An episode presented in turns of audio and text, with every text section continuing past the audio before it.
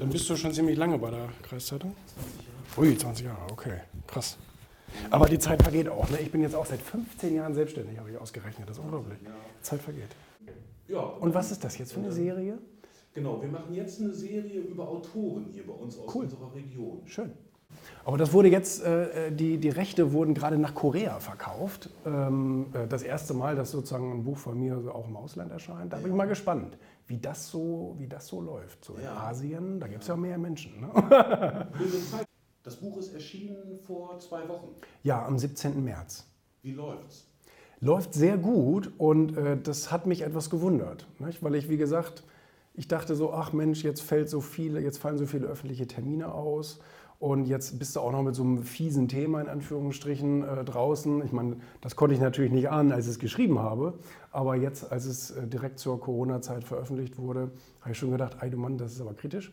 Aber es wurde sehr gut angenommen. Also die Leute haben jetzt tatsächlich Zeit zu lesen. Es wurde im Internet verbreitet wie, wie, wie sonst was. Also das heißt auch große Influencer und so weiter haben sich das Buch vorgeknöpft und haben das dann also ihren Communities empfohlen. Und das ging dann also sozusagen über Millionen Accounts. Das hat mich also sehr, sehr gewundert. Und wie ist die Bewertung?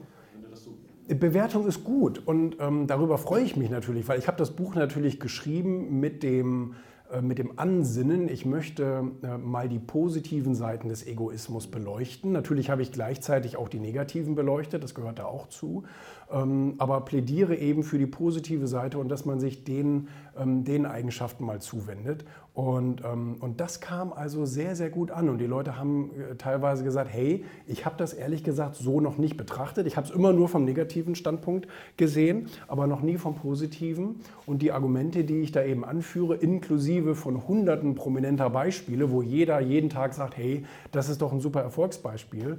Und an denen habe ich eben aber auch beschrieben, hey, die haben auch ihre egoistischen Seiten und deswegen sind die auch so erfolgreich, glücklich, äh, wie auch immer geworden. Und, und, und das hat den Leuten ein ganz gutes Bild gegeben. Ne? Einfach mal eine neue Betrachtungsweise. Ja.